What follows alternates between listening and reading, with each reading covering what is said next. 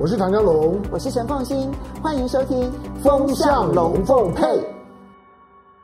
好，我是陈凤欣，很高兴在周末的时候呢，跟大家来聊聊天，聊聊我过去在这一个礼拜呢所看到的一些事项，可以跟大家来分享的。我今天想要跟大家来分享的是，刚好也就在前两天呢，包括了中央银行，包括了金管会啊，其实都公布了外资呢在过去这一个月三月呢，那么包括了资金汇出的一些状况啦，或者是卖超台股的一些状况。那其实你从里面可以很清楚的看到。外资呢，从今年的二月以来，还不是一月以来哦，是二月以来，真的对于台北股市叫做不停卖，卖不停。到底为什么外资这么看坏台北股市？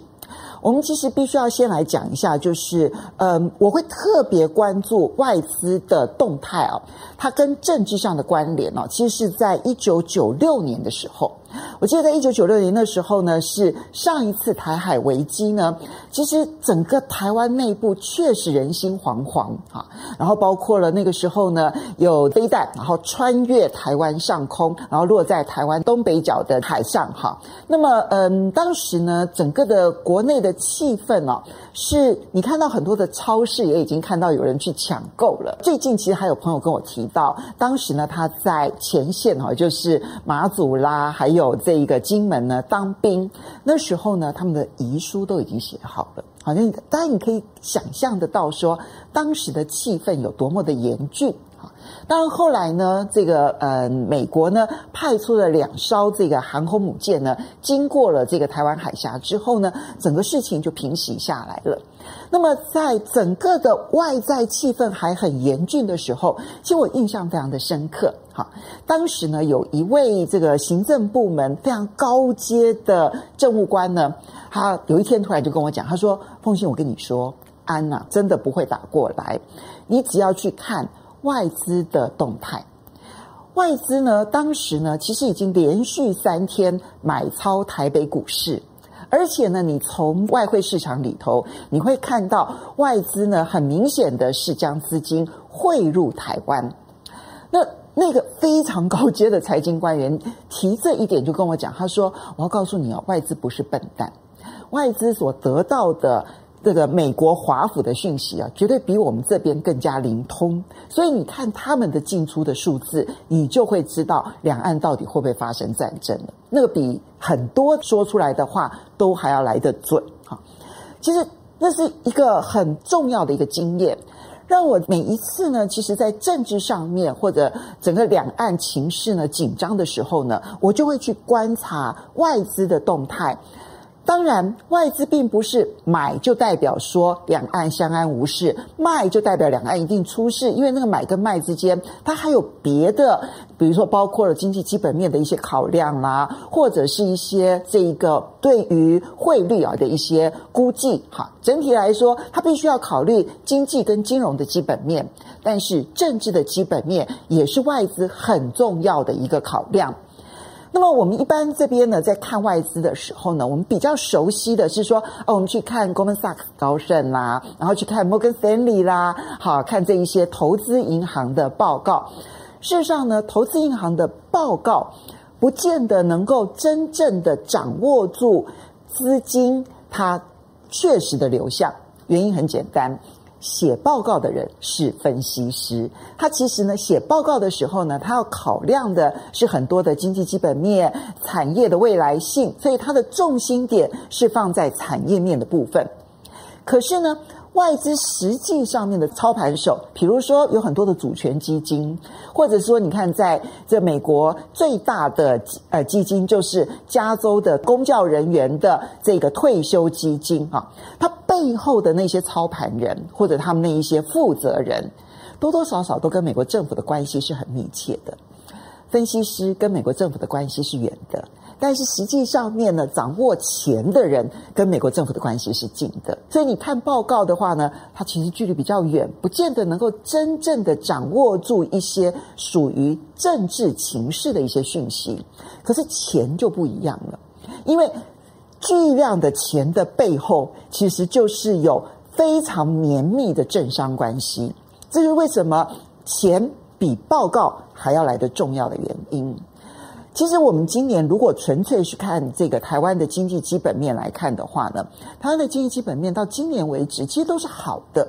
不管是一二月的进出口的数字，或者是我们看到这个主机总处或者是中央银行对于今年的经济成长率的预测，都超过了百分之四。国际上面，不管是国际货币基金或者是 World Bank 世界银行，对于台湾的经济预测的数据，其实都是好的。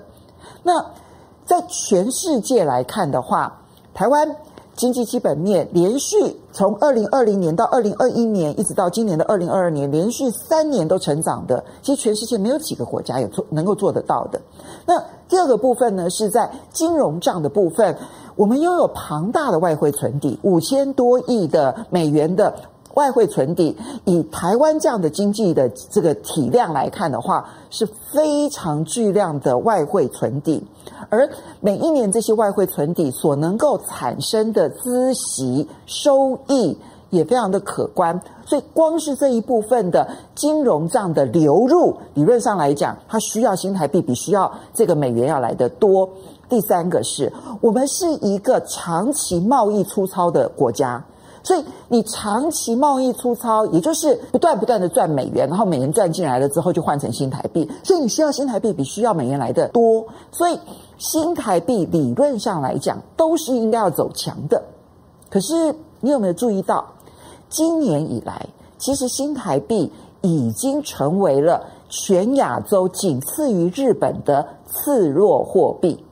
就我们的弱只有比日元稍微强一点。好，但是呢，比其他的货币，不管是泰铢啦、什么印尼盾啦、更不要人民币啦，然后更不要讲说紧紧盯着美元的港币，其实我们都弱非常非常的多。所以今年以来，虽然美元强势，但是新台币的弱势，其实在亚洲也是非常醒目的。过去两年的疫情。新台币在整个的亚洲，我们是超强货币，但今年已经转成为次弱货币。好，这个情势的转变是很剧烈的。而在股市里头的动态，我们就可以实际看钱的这个流进流出。其实呢，截至我现在录影这个时刻为止，那么计算到这个礼拜四为止。外资从今年以来在台北股市的卖超额度已经达到了超过五千四百亿元新台币。这个数字要怎么来看待呢？整个二零二零年，其实外资呢就已经是高度的卖超台北股市了，一整年卖超五千三百九十亿。去年一整年，当然因为十一月、十二月它开始转为买超，所以呢，整个卖超的额度呢是四千五百多亿。可是现在短短的三个多月时间，中间还夹着一个长达九天的这个春节的这个放假，那么可是它卖超台股已经超过了二零二零年全年，也超过了二零二一年全年。外资每一天每一天的这样子的卖不停，而且外资除了卖之外，其实我们还必须要观察。这个外资卖完了之后，它会留在台湾还是离开台湾？台湾的这个经济基本面呢，长期是极为良好的。好，不管是我们的经济成长率是百分之二的时候，或者是百分之六的时候，其实你从通常来讲，你在全世界的角度来看待的话，都还不错。尤其在国际上面的经常账啦，或者是在金融账上面来看的话，其实台湾的基本体质良好，你知道吗？经济基本面良好，体质良好，它确实是台湾的一个代名词。所以过去常会出现，就是说外资虽然大幅度的卖超台北股市，可是钱不会汇出去。但今年又不一样，它钱都汇出去了，所以。今年呢，大概这三个月的时间呢，那么从统计上来看的话，汇出去的资金大概已经是有超过一百亿元的美元了。光是三月份就汇出去五十九亿美元，将近六十亿美元的资金。我这样子列数下来，你就会发现说，怎么回事？经济基本面这么好，然后呢，在全亚洲你也不见得能够找到一个地区会比台湾的经济基本面更好的。为什么外资在台北股市呢？是不停卖，卖不停，而且台北股市虽然说我们看到从今年以来是下跌，可是如果你就全亚洲来比拼的话，诶，其实台北股市表现算是相对强哦，至少比陆股强啊，比港股强啊，比韩股强，比日股强，然后比东南亚很多的股市强。为什么？那这里面我就要回到我刚刚提到的，你把这两件事情必须合并起来看。台北股市确实有它基本面良好的地方，而且呢，以去年的收益来看的话，今年的这个殖利率呢，其实还是偏高的。好，那。在基本面良好，同时又有很多的这一个获利的空间的情况之下，台北股市里头呢，所呈现出来的这些外资风貌，它反映出来的会不会是一九九六年当时情势的反面呢？那就是对于台海情势，其实外资有了一番不一样的解读。在过去这两年呢，就二零二零年、二零二一年，当然因为全球疫情的关系，那么外资呢，在台北股市呢，其实卖超超过了一兆新台币，可是是大量买进大陆的股市。那一直到了去年的十一月、十二月，其实我注意到，那么外资呢，开始大量的回补这个台北股市的股票。你回溯时间点。其实那个时间点呢，就是拜登跟习近平通完了视讯电话之后，其实当时全世界有点松了一口气，哈，就觉得说，哎呀，中美这两大巨头呢，经过了从川普时期的贸易战，然后接着科技战，然后到金融战，那么看起来那个整个的烟消味，在去年底的时候呢，有了一个缓降的一个趋势。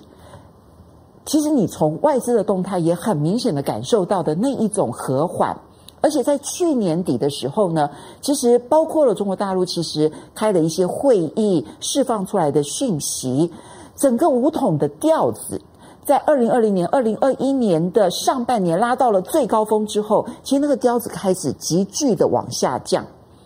所以外资在这件事情上面呢，你看到应该是说十月中旬之后那个大转向。我觉得是那个判断两岸之间短期之内不会发生冲突的那一个态度，那么所致。可是呢，这一个买超买超到今年的一月，农历春节之后就突然之间的转向。一方面，我们看到。俄乌情势在台湾的农历春节之后，其实就已经看到了那个紧张情势不断的升高。俄罗斯的布军，然后呢，美国这边说即将要开战，尽管乌克兰一开始的时候否认，那么也认为不太可能，俄罗斯也否认。但二月二十四号，入侵正式的展开。那么这个入侵的战争发生了之后，它究竟是因为这一个催化术？而催化了外资对于台海的担心，又或者是不只是俄乌，外资可能这边有它的另外一层的评估。请注意哦，这不是那一些投资银行他们能够做出来的报告。通常来讲，它必须是真的跟华府之间的关系极为良好的人士，他们所能够做出来的评估报告是判断，可能对于台海。随时可能升高危机，而且这个升高危机当中，它有各种互动性。它可能是北京单方面主动的，但它也有可能是华府所期待而出现的。我讲得很委婉啊，大家可以去看一下乌克兰跟俄罗斯的战争发生前夕，有很多很多的一些事情。当然也有可能是台湾。去刺出来的一个结果，啊，那我觉得目前短期之内，台湾去挑刺的几率是不高的，啊，那么北京到目前为止，其实它从去年下半年政府所定的那个调性，就是那个理性的、稳定的，然后呢大局为重的那个调性，我觉得到目前为止没有改变，但是其实。不断的去强调说，台湾跟乌克兰情势虽然不一样，但是呢，台海很危险，台湾呢随时可能出现状况，然后呢，这个危机呢可能一触即发，台湾要加强军备，以乌克兰为师，然后两岸之间随时可能出现战争，这一些话语，其实反而在美国的军方政界人士、跟日本的军方跟政界人士，他在还有澳洲哈，这些话语呢，反而是多的。这里面究竟是实际上面的情报，还是呢有他的期待？我们现在都不得而知。但是，我想外资从二月、三月的动态，反映了他们的焦虑。那个焦虑就是，我已经没有办法再去顾及你的基本面了。台积电今年的基本面好不好？非常好。我这边真的要用“非常好”三个字来形容，否则的话，你看。英特尔四个月之内，他的执行长为什么要两度的来台湾？一方面把台积电当敌人，在美国不断的游说，要求美国政府呢，千万要防着台积电，不可以给他补助，然后呢，很多的这个案子不可以交给台积电。另外一方面，又拼命的跑到台湾来，然后跟台积电说：“哎呀，我们很友好啊，我有很多单子下给你，拜托你先做给我。”为什么？就是。台积电确实有很多是英特尔做不出来的产品。英特尔如果不靠着台积电的话，它的产品会竞争不过它的很多的竞争对手，比如说像超微啊这些竞争对手，它会竞争不过。所以台积电的基本面是非常好的。那为什么外资要卖不停？难道他们不知道台积电的基本面非常好吗？那这里面的背后思维其实是值得我们关心的。我当然到目前为止，我还是认为。两岸之间要发生战争的几率极低。如果你要让我去估一个数字的话呢，百分之十以内。只是呢，外资的这个不停卖卖不停，确实会影响到我对很多事情的观察。然后，政治跟经济跟金融是分不了家的。要单纯的从金融论金融，单纯的从政治论政治，其实你从这一次的俄乌战争，你就会发现。其结果都是你很可能失去很多的观察的面向，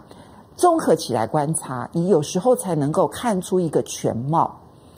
在政治上面来看的话呢，北京的态度并没有要升高的一个情势。